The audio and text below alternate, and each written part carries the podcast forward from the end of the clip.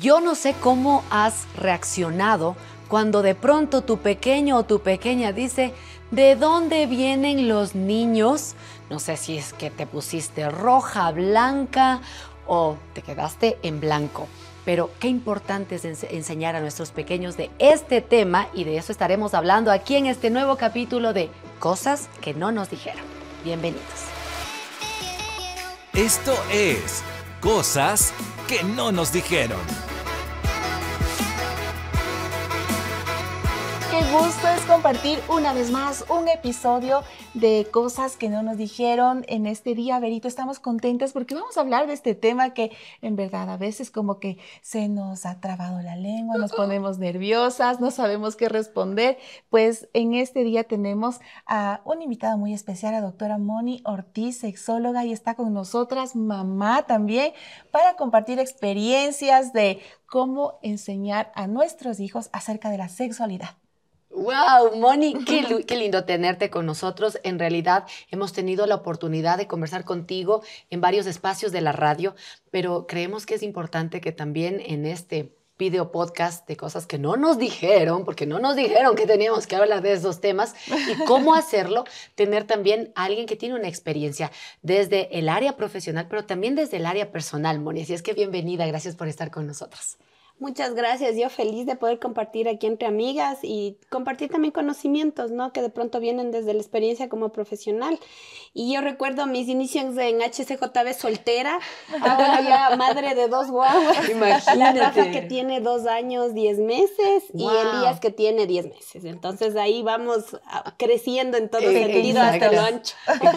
En, todo el sentido de la palabra. Pero eso es lo hermoso, ¿no? De, de poder darnos cuenta que la sexualidad no solamente tiene que ver con los genitales, ¿no? Porque a veces sexualidad y todos ya empiezan, o relaciones sexuales, pero en realidad es todo lo que somos, porque fuimos diseñados hombres y mujeres para reflejar su imagen y parte de eso es nuestra sexualidad, cómo pensamos, cómo actuamos y a veces creo que no nos damos cuenta de ese pequeño gran detalle como mamás. No sé si te ha pasado, bueno, a ti no, a ti Carito. También me ha pasado. Ah, ya. Sí nos pasa, sí nos pasa porque no, ah, es verdad lo que tú dices, Verito, solo nos, nos vamos hacia la parte de, de, cómo funciona el cuerpo y todo, pero somos mucho más allá de eso. Y es verdad que ah, me acuerdo que cuando mis niños empezaron con preguntas, yo, eh, eh, eh, y a pesar de que me fui instruyendo, fui tratando de, de relajarme y hablar con naturalidad, que eso es una de las cosas esenciales, con mucha honestidad, para poder introducir a nuestros hijos que eh, en este tema, ¿no? Y que definitivamente este tema va según edades. Por supuesto. Y, y, sí, es algo por lo cual no estamos preparados y que también confronta mucho de nuestros prejuicios, de nuestros temores o traumas que cargamos, mm. porque de pronto somos, estamos reproduciendo a veces patrones y no nos damos cuenta de cómo fuimos criados, ¿no? Entonces es un poco el confrontamiento con nuestra propia sexualidad, con la percepción de nuestro propio cuerpo, mm, a veces, y a veces lo que transmitimos, porque a mí me ha pasado, por ejemplo, en consulta que hay eh, chicas, que hay mujeres que tienen problemas con su cuerpo, ¿no? Yendo a eso, es como que hay una no aceptación, hay problemas inclusive ya de mm. anorexia y demás, y que el patrón es, es como que la crítica de mi mamá, de que estás muy gorda, o la crítica a tu cabello, yo mismo tuve ese problema, ¿no? Ahora ya he sanado yo a mi mamá, pero era como que, uy, que el cabello está así, entonces para mí es un logro más bien tenerlo así suelto, porque sí, entonces a veces uno es como que tienes esos cuidados de no transmitir también esos a sus hijos y por otro lado también agradecer por las cosas que sí te vinieron, ¿no? Exactamente. Que, que había, yo recuerdo mucho, por ejemplo, con mis papás, los sobremesas, la sobremesa que había, que siempre nos quedábamos hablando. Oh. Mm. Y eso es parte del que hablo hasta por las orejas. muy bien, muy bien. Sí, que el poder conversar, ¿no? Y, y es a propósito de esto, el poder utilizar esos espacios para la cotidianidad, que ya no se hace mucho, pero no sé, por lo menos un domingo que estamos almorzando en familia, entonces quedémonos un ratito más conversando. Y eso es parte de la educación sexual. Exacto. Porque, como te digo, mm, mi querida Moni, hemos creído que tiene que llegar el día de la gran conversación. Exacto. Y no nos damos cuenta que desde que está en el vientre el bebé, y yo te he escuchado también, ¿no? En tus entrevistas, cómo el hablar desde las partes del cuerpo, decirlas por el nombre, es educación sexual. Por supuesto, y a veces uno dice, pero ¿cómo a mi bebé lactante? O sea, digamos a Elías, ¿cómo yo le educo en sexualidad? no le voy a hablar de actividad sexual. Por supuesto. Por supuesto, pero hay cosas que ya desde ahora yo le puedo ir enseñando, como el decir, te voy a cambiar el pañal. O sea, es algo tan sencillo como decirle, te voy a cambiar el pañal o voy a limpiarte tus genitales, por ejemplo, y uno diga 10 meses y me entiende, pero hay cosas que ustedes como mamá van a decir después, sí se quedan sembradas y sí, y es el respeto, el respeto que podemos dar, inclusive en el cómo les cambiamos la ropa, porque a veces no entendemos que esto también va ligado a la sexualidad, pero a la mm. crianza respetuosa que es, eh, ustedes saben que a veces toman una edad en que salen corriendo y no quieren que les cambien. No, claro. y, sin ropa. Con el paño húmedo corriendo, corriendo hacia atrás. Entonces hay como que siempre anticiparse y decirle, mira, tenemos tanto tiempo, vamos a salir. Entonces, bueno, ya corre un poquito, porque a veces vamos desde el adultocentrismo, ¿ya? Mm. Y uno dice, ay, pero eso no tiene que ver con sexualidad. Por supuesto, porque en el momento en el que yo estoy a forcejones y apurándome, que a veces nos ha pasado. Claro. o sea, hay momentos donde podríamos, pero que no sea la regla. La generalidad, ¿ya? Porque luego eso se asocia, es que es como que aquí se hace lo que yo digo y punto, ¿no es cierto? No, más bien darles a entender de que si es tu cuerpo, hay que reglas, hay tiempos que hay que respetar, pero a medida de lo posible desde pequeños entenderles eso, la capacidad que ellos tienen también a decir que no. Entonces, por ejemplo, entender que entre los dos años de esta edad tan complicada, a veces significa que están creando su propia identidad, que están aprendiendo a poner límites. Entonces, con mucha sabiduría tenemos que entender eso y todo eso forma parte de la prevención del abuso sexual. Imagínate, mm, que es importante. Es todo un, reto en eh, mentalizarnos a esto, prepararnos primero nosotros como mamás, como papás, para hablar con, nuestros hijos sobre esto y, y, y que sin sincero tiene que ser nuestro lenguaje, porque hablar con honestidad es justamente hablar no que con, usando palabras como que cariñositas para las partes genitales, sino con palabras tal y como se llaman las partes íntimas de tanto de los hombres como de las mujeres. y, y, Carito, qué importante que es eso, porque uno dice, pero no hay como la relación. O sea, los niños siempre tienen que saber cómo se llaman sus órganos genitales. Yo recuerdo alguna vez leyendo una publicación, justo mencionaban esto, que había una niña que había, estado viviendo abuso sexual mm. y le menciona a su, a su, a su profesora, mi tío me, me toca la galleta. Entonces la profesora no entendía a qué se refería. Si no es cuando después avanza el tiempo y se dan cuenta todas las consecuencias que había en la niña, que se dieron cuenta que ella llamaba a sus genitales galleta. Imagínate. Entonces, claro, porque uno sabe que hay un sesgo cultural, que a veces es de cariño, pero también es el no transmitir de que los genitales es una parte diferente. O sea, los ojos no le ponemos un apodo a nuestro cabello, no hay un apodo en general. Entonces, cuando es, esto viene del ocultar la genitalidad y mm. viene del sentir que es algo malo. Entonces, más bien, cómo nosotros tenemos tenemos que transmitir la educación sexual en general, no es solo con palabras, sino con acciones. También cuando yo llamo a los genitales por su nombre, si es un niño, yo pues yo le digo es tu pene, o, si eres una niña es tu vulva, es tu vagina, entonces vamos a limpiar tu vulva. Eh, con, con, con, con, naturalidad. Saben que traen a mi memoria algo que pasó. Eh, siempre hemos querido buscar siempre sabiduría para saber cómo enseñar esta área. Así es que mi pequeña desde el inicio sabía que eh, las partes de su cuerpito con el nombre y todo. Y un día mi esposo se va al banco con mi hija, cargado. Y le habíamos enseñado que las niñas tienen vagina y que los niños tienen pene. Pero lo gracioso fue que en la fila del banco, en todo el silencio, papi, ¿no es cierto que las niñas tenemos vagina y los niños tienen pene? Sí, mi amor, sí, mi amor. Pero no es cierto, papi.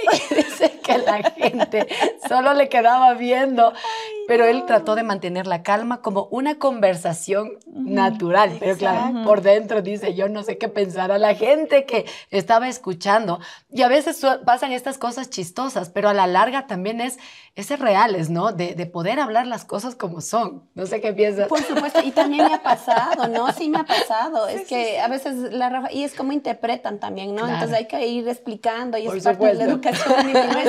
porque es, de, pronto el papá estuvo así, ¿no? Y uno le dice que no deben de quedarse las partes íntimas, con el brazo así, no se chocó. Mamá, mi papá me está tocando las tetas. Y, ay, Dios mío, como que yo digo, si a la Rafa le hicieron un interrogatorio, capaz que todos vamos presos Pero por el otro lado también nos sentimos orgullosos de que ella sepa que hay que protegerse y qué hacer. Entonces, cuando mm. ella dice, mamá, tal persona me está tocando, o la, la colita, las nalgas, lo que sea, está diciendo, puedo contar contigo. Mm. Entonces, así sea un momento jocoso. Entonces a veces es, es, pecar en el, en el sentido de, de exagera, ¿no? Mm. A, más bien callarse, porque eso es sinónimo de confianza, ¿no? Y luego uno ya va dirigiendo, ¿no? Le dice, no, mi amor, papá simplemente hizo este movimiento y sin querer topó así. Pero, mm. Entonces hay que diferenciar sobre las caricias buenas, las caricias malas, cuándo, cuando eso genera una incomodidad en tu cuerpo. Entonces hay que ir guiando una y mil veces, pero son estas cosas que claro, por... supuesto pasan en la cotidianidad y, es la respuesta de nosotros lo que hace, marca definitivamente la diferencia. Ajá, ajá. y, yo recuerdo que cuando estaba en, en etapa de mis niños, ahora ya están de tengo mi nena de 13 y, el Mateo es de 11, pero cuando estaban más pequeñitos, o sea, yo no sabía muy bien, ¿y ahora qué les enseño? ¿Por dónde empiezo? ¿No? Y claro, obviamente uno va por las partes del cuerpo. Y realmente se me convirtió en un desafío porque yo decía, ¿y cuánta información tengo que darles? ¿Hasta dónde? ¿Qué digo y qué no digo? Entonces, creo que ese es uno de los desafíos que a veces como mamás, como papás tenemos, ¿no? ¿Y, hasta dónde voy? ¿Y, qué le digo? ¿Qué no le digo? Y, se convierte en, en una situación que nos pone así tensos. claro. ¿Cómo, ¿Cómo introduzco este tema con mis hijos?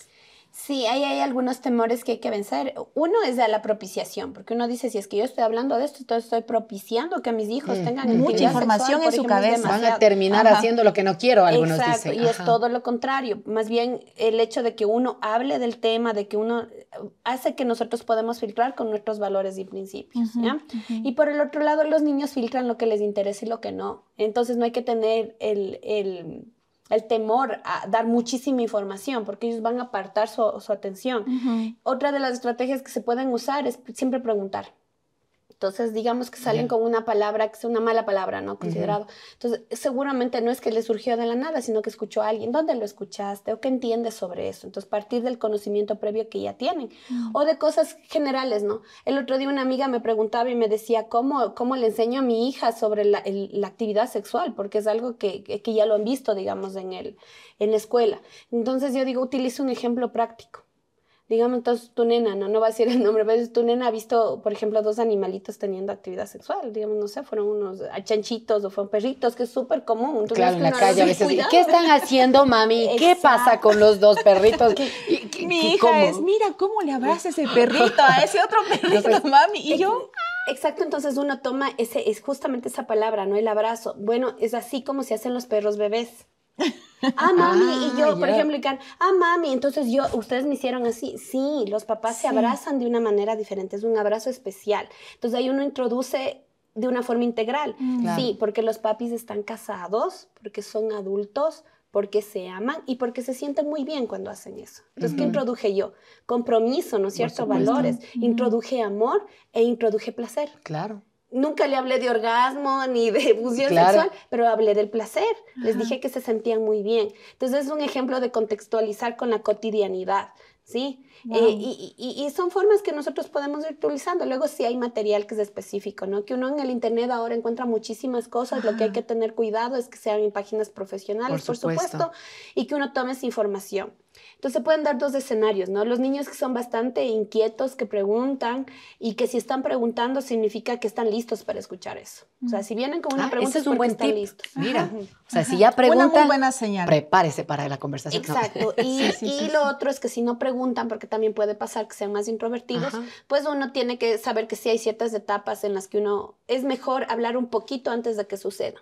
Por ejemplo, si yo tengo una nena de 8 años, pues yo ya puedo estar hablando del ciclo menstrual y de lo que eso implica, porque es más bien prepararla antes, ¿no? No esperar a que llegue. Otra de las cosas también que, ocurren es como la idea de que si yo soy madre soltera y tengo un hijo varón, no puedo hablar de esto. ¿Y ahora dónde me consigo un hombre para que hable de sexo? Que le hable. Por supuesto que no es así. De hecho, puede pasar lo otro también, que tengo un padre con, solo con hijas, o que la mamá pues resulta que está trabajando y que justo surgió la inquietud o que empezó a menstruar su hija en ese momento. Entonces no tiene por qué ser mujer, mujer, hombre, hombre, ¿ya? Puede uno encontrar más mamá o papá. Exacto, sí. O sea, a medida de lo posible, va a depender de la confianza que exista, ¿ya? Y como tú decías, Moni, también quitar esos paradigmas porque yo creo que se ha querido vender porque así también lo ha vendido el sistema, que, que es prohibido, que es sucio, que es malo y cuidado te tocas y cuidado, y si ya eh, eh, esto es, eh, es, como, no sé, como el, el, monstruo de... El problema, yo he notado que cuando empiezas a enseñar el área sexual desde lo negativo, cuando llegas a casarte, y ahora y esto malo, ¿cómo es que ahora es bueno? O sea, exacto, porque es como, como que, lo, lo, que me dijeron por muchos años que esto es malo, ahora resulta que esto es bueno y eso vuelve un problema cuando alguien se casa. Yo digo porque, claro, cuando uno es joven en, en, los, en la iglesia, en tu comunidad, de pronto te dicen, no, las relaciones sexuales antes del matrimonio son malas, pero la pintan desde el lado que, que, que es feo, que lo que sea. Te casas, ahora sí puedes, pero mentalmente estás bloqueado porque y cortocircuito. y de ahí es como que las mujeres casadas, es como viviendo la cruz de Cristo, Dios mío, me llegó el momento, tengo que cumplirle a Dios y a mi marido. Exacto, todo lo que se transmite. Entonces es eh, como este cambio de idea y, qué bueno que topan el tema de la palabra de Dios, porque si uno vuelve al origen, ¿no? Dicen que Adán y Eva andaban desnudos y no se avergonzaban. O sea, una, una, sexualidad saludable no implica vergüenza. Entonces de ahí que uno puede decir que todo aquello que me cause vergüenza vergüenza, por ejemplo, pudor, Está, es, es, algo malo. ¿En qué sentido? ¿ya? Eh, la vergüenza también está hecho para que uno pueda tener espacios de privacidad. Entonces hay una vergüenza que sea mala. ¿A, qué, ¿A, qué, voy? Entonces hay cierta etapa en donde eh, dos, tres años quizás caminan, hasta los dos años como que caminan desnudos. Sí, pero, luego va siendo que, se, que, que, ellos van creando como que ya me quiero tapar o ya no quiero dormir contigo o quiero bañar, bañarme solo. No es una vergüenza dañina, claro. ¿ya? Sino es una vergüenza que está haciendo que yo eh, tenga el concepto de intimidad, de que es algo mío, de que ya puedo hacer cosas solito, de que es mi cuerpo. Entonces hay que guiarlos de un sentido positivo, ¿no? De que tu cuerpo es algo bueno, ¿por qué lo ocultamos? Porque hay una norma social que dice, por, ejemplo, exacto, por prudencia, esa es una muy buena palabra, de que nosotros donde realizamos eh, nuestras funciones biológicas, ¿no? El orinar, el defecar, en el baño, porque es un acto íntimo. ¿En dónde dormimos? En nuestro dormitorio, en tu camita, porque ahí hay un espacio de seguridad que es todo lo contrario de decir, no, es que es algo malo, tápate porque se transmite como que el cuerpo fuera algo malo, como que la genitalidad también sea algo malo. Entonces de ahí que también el cuidado con los genitales o con eh, para prevención de abuso, ¿no? es, lo cuidamos porque forma parte de ti, no es que hay una diferencia, pero como es una parte delicada, sí podría ocasionar un daño, ¿ya? Entonces hay que enseñarles a los niños, por ejemplo, y también de grandes necesitamos aprender a leer la voz de nuestro cuerpo, mm. a escuchar a nuestro cuerpo. Entonces uno puede decir, ¿qué siente tu cuerpo cuando está feliz? Sí, entonces yo sonrío, mami, ¿ya? O yo siento aquí ganas de abrazarte. O cuando tienes miedo, eh, me da ganas eh, de, llorar o de mm. llamar a alguien. Cuando estás ansioso, ay, siento que, que, me aprieta el estómago. Entonces hay ciertas emociones que uno necesita aprender a identificar en nuestro cuerpo. Entonces, ¿qué hago en esas circunstancias? Que mm. cuando tú estás con una persona que, no, que te sientes incómodo o incómoda, ¿qué haces? Entonces aquí viene otra cuestión clave que es ir a tu círculo de confianza.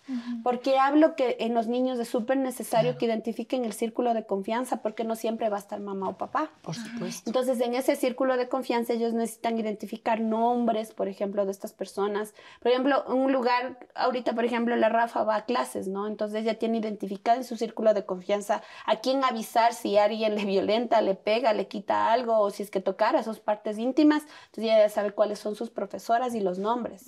¿Ya? Entonces es súper importante enseñarles esto, qué hacer, no solamente el cuidadito y te tocan, porque es todo lo contrario. Si uno dice cuidado y te tocan, y le tocaron, y saben que uno dijo en un tono como que, y si te tocan, ya, ya vas a ver lo que se te mm, viene, más bien se van a callar. Exacto. Y eso es parte de lo que pasa cuando uno, un niño ha sufrido abuso. Si no hay confianza, no lo va a hablar y no lo va a hablar por años. Entonces, con todo lo que implica callar, ¿no? Ese secreto. Entonces, más bien si nosotros le decimos, puede pasar esta circunstancia, pero tú ya sabes qué hacer, entonces ahí sí estamos hablando de prevención, de cuidado. A eso me refiero cuando dar una más bien una visión positiva, inclusive de estas cosas malas que pueden suceder. Ajá, y leía que es importantísimo estas, eh, estos cimientos que podemos poner, estos pilares de los que tú nos hablas en etapa cuando están pequeñitos, y, y leía que cuando están pequeñitos se los prepara para la adolescencia. Y cuando están y adolescentes podemos hablar un poquito ya más fuerte, más profundo para prepararlos para la adultez, para que no pase justamente esto de que llega el matrimonio y Dios mío, vengo, a, vengo al sacrificio, no sé qué voy a hacer. Y qué importante es preparar el corazón en esta, en esta parte de, de, la sexualidad de nuestros hijos con mucha sabiduría. Con, con mi hija he tratado de ser muy natural al hablarles de estos temas, decirle, mira mi amor, cuando llegues a tal edad, y junto con el hermanito, ¿no? Y junto con mi esposo, decirle, mira, cuando ya llegues a los 12, 13 años, tal vez te va a llegar, ya va a llegar la menstruación y todo esto, y, y, y obvio, la mujercita es como que se, se, siente un poco intimidada, pero sin, sin eh, a bombarle con tanta información y no ser, de tratar de que ella sienta vergüenza, sino como que una parte muy natural. Pero a la vez al varón también enseñarle este tipo de cosas con, con un corazón muy sano. Qué importante es lo que hablábamos de la sanidad que tenemos que usar en nuestras palabras, en el tono de voz, en la mirada, en los gestos, como utilizamos, para poder eh, sembrar y tener buenas bases en nuestros hijos para una buena y sana sexualidad. Claro. Por supuesto. Y no solamente relaciona a la función sexual, sino en general. Uno con nuestras actitudes les enseña cómo ser mamá. Entonces, tienen, tienen hijas, se acordarán de eso. Por ejemplo, la Rafa es como, tiene un montón de hijos. Claro, y repite lo que uno dice y cómo lo dice. Entonces, ella coge, yo le estoy dando de lactar a mi otro hijo Elías, entonces ella también coge un muñeco al patín, le tiene uno de ellos, entonces también se pone a dar de lactar así. O cuando me hablaban de la menstruación, me acuerdo que están los, los lacti, ¿no? Que uno utiliza esas toallitas, entonces ya también un día le veo que se está metiendo aquí o que se mete un pañal, es que me está choreando la leche. Entonces, en esas pequeñas cosas, ellos también van a aprendiendo lo que es la ternura. Y a propósito que hablé de esto, no es que solo la Rafa aprende a ser mamá, sino Elías en algún momento también aprenderá a ser papá. Entonces a veces hay como el temor de que si mi hijo toca una muñeca, cuidado, una muñeca, porque te vas a volver mujer. Y hay que tener cuidado de eso porque a veces transmitimos de una forma eh, también negativa el, el, tema de los estereotipos de género. Que no quiera decir, más bien tenemos que dar la noción de una feminidad y una masculinidad sana. Pero quizá hay estas diferencias que también son patrones que se repiten en la personalidad. Yo, por ejemplo, era de las niñas que me encantaba subir a los árboles. Exacto. Y ya somos dos. ya, tres. Y de mi hija, cuatro. Y mi esposo más bien es bastante sensible, o sea, él es, y, es algo bueno, más bien que hace que nosotros seamos complementarios. Exacto. Porque topo este tema, porque a veces eh, es enseñarles también el respeto, ¿no? A las diferencias, de que puede haber ser un niño que esté criado, no sé, por la mamá y la abuela, y no tenga un adulto cerca, un hombre a quien imitar masculinidad. Entonces resulta que es más delicado. ¿Qué hacen la mayoría de los niños? Como que la burla, el rechazo, y esto más bien acrecenta de que ese niño se confunda. Entonces, no, no de una forma rígida, sino más bien de una, de una forma saludable, eh, ir, ir, modelando la masculinidad o la feminidad que sea saludable, ¿no? Y, y eso es bueno porque, otra vez, creo que como madres debemos observar el carácter, el temperamento de nuestros hijos. Yo tengo una hija que es lanzada, o sea, ella se lanza cualquier cosa. Mi hijo, en cambio, es más artístico, más, más o sea, es más interior, por así decirlo, interioriza las cosas, las medita. Él no es que, como la hermana, tirémonos de tal lado, él lo piensa dos veces, pero él es más, más dulce, más dócil y él, ama ser hombre, o sea, él ama ser hombre. Yo soy un hombre, pero es un hombre que cuida, que, que protege de mm. una manera diferente, ¿no? Que cuando ve a una niña que le está molestando, él se acerca de una manera muy amable para, para decir, dejen de molestarle a ella, pero otra vez es cuidando esos estereotipos. A mi hijo en la vida le gustó el fútbol. Ahorita recién le está gustando y no sé por qué, pero ya después de 12 años de vida. Entonces era como, no quería jugar fútbol, no le estaba, es que todos los niños tienen que jugar fútbol. Yo respeté mucho eso. Pero de pronto ahora me dice, mami, quiero jugar fútbol. Bueno, está bien. Y no estar como cuestionando y por qué sí antes, por qué no. Simplemente es ir también forjando el carácter que Dios les regaló, Moni. Por supuesto, la individualidad y con lo que dices, Berito, el, respeto a los procesos, ¿no? Porque a veces tenemos carga eso como mamá, de que hay de pronto mamás que dicen, no, pero mi hijo ya habló a tal edad, o el mío ya caminó el mío juega fútbol, el otro no, y, qué importante, porque tú dices, a lo mejor a mi hijo no le gustó el fútbol en ese momento, pero la, marcar la diferencia, que a lo mejor ustedes no pusieron presión de que tienes que aprender fútbol, porque eso hacen los varones, sino respetaron su proceso, respetaron su individualidad, y eso es algo sumamente importante. Algo que no mencioné, pero quisiera como ir finalizando también con esto, el tema del consentimiento. Cómo enseñarles consentimiento desde, los, desde pequeños. Uno sabe que como mamás ellos tienen que comer y comer comida saludable, pero sí les puede dar a elegir ciertas cosas, ¿ya? Entonces digamos que en media mañana a nuestros hijos queremos darle una fruta. Sí puedo llevar, no sé, una manzana y puedo llevar uvas. ¿Cuál de las dos vas a comer? ¿Me explico. Yo como padre te estoy dando límites, te estoy dando seguridad, te estoy diciendo, a través de esto me, me importas, te quiero cuidar, pero también te estoy dando a elegir. Entonces, ¿qué tal con la, con, la ropa, por ejemplo? Sí, mm. tenemos este vestido y tenemos, no sé, este, este pantalón. ¿Cuál de los dos quieres usar? ¿Ya? Entonces, es guiar ¿sí? desde, el, desde, el adulto, desde el cuidado como adultos, desde la responsabilidad, pero también el respeto a la individualidad. Entonces, estos niños pequeños, de la importancia del consentimiento, que ellos aprenden que pueden decir que no y también poner límites. Y que los límites son, son sinónimo de protección, eso también, ¿no? Pero ya después, por ejemplo, en los adolescentes ya es importante otras situaciones en las que tenemos que ir teniendo en cuenta. Entonces, hay padres que en la adolescencia pueden permitir a sus hijos tener enamorados. Ahí va a depender de cada uno, ¿no? Porque uno dice, yo no me les imagino a mis hijos en esa, eh, por, todo lo que implica. Pero bueno, hay padres que lo hacen, ¿no? Entonces, enseñarles también la importancia del consentimiento, porque no es porque sea tu amigo especial también que va a venir a besarte, a tocarte una parte del cuerpo, entonces, que tú no deseas. Entonces, cuando yo enseñé eso, a alguien, un, hombre o una mujer a poner límites, es desde pequeños. Entonces, porque es como la idea de que llegó la adolescencia, entonces aquí sí te puedo hablar, aquí te voy a hablar de no actividad sexual hasta el matrimonio, mm, pero antes no. te hablé nada. Claro. ¿ya? Entonces ustedes se dieron cuenta que en un ejemplo, cuando pequeñitos uno ya puede hablar de, del amor, del consentimiento y del placer. Mira, o sea, yo me estoy dando cuenta que es la cotidianidad, en el día a día estamos enseñando la educación sexual, vivir la sexualidad que Dios nos dio, porque somos integrales desde nuestros gustos, nuestro carácter, poner límites, el consentimiento, como decías, Moni, y y no tener miedo, no tener miedo. Y si hay cosas que tenemos que sanar nosotras primero, es bueno tal vez tener una consejería con alguien experto como el caso de Moni, que es sexóloga, o, o quizás el, el, también hacer como un, un inventario y decir, ¿qué es lo que está pasando conmigo?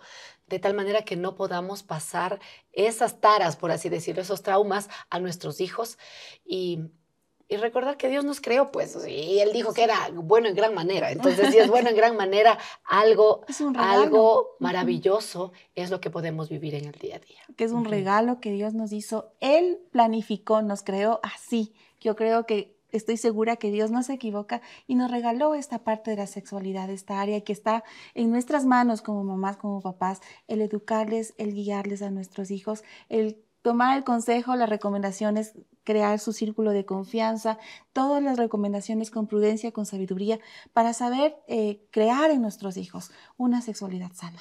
Wow, Moni, tenemos que hacer un segundo capítulo. Sí, parte dos. tenemos que hablar porque de estos va, yo estoy segura que si tienes alguna pregunta o comentario, ya sabes, lo puedes escribir en los comentarios de esta transmisión, pero seguramente van a salir otro tipo de temas que a veces son más difíciles de hablar, pero que son necesarios hablarlos para poder salir. Por supuesto, y que no podemos negar de que a pesar de que Dios nos ha creado con una sexualidad saludable, estamos en un mundo caído. Y hay muchas cosas malas que suceden, entonces hay que ayudarles a enfrentar esas circunstancias que pueden pasar también pero justamente desde esto, ¿no? Desde, el pensar que siempre puede haber luz en medio de la oscuridad, de que Dios también puede reciclar de esas circunstancias difíciles, del dolor, pueden salir cosas hermosas. Gracias, gracias, Moni, por haber compartido con nosotras. La verdad es que aprendimos muchísimo. Yo, aprendí. ¿Usted, Berito? También, claro, pues aquí con esta queda sí, vamos aprendiendo. Sí, Moni también aprendió y de eso se trata, poder compartir de esas cosas que no nos dijeron que tendríamos que enfrentar en el proceso de crecer, de avanzar. Muchísimas gracias gracias, a ustedes por estar con nosotros. Este tema se puso súper interesante y por eso te cuento que vamos a tener una segunda parte con nuestra invitada Mónica Ortiz. No te puedes perder, pero si crees que este contenido es útil para más personas, ya sabes, compártelo. O también nos encuentras en redes sociales como HCJB, en YouTube también como HCJB y en Spotify nos encuentras como cosas que no nos dijeron. Qué chévere compartir contigo este video podcast.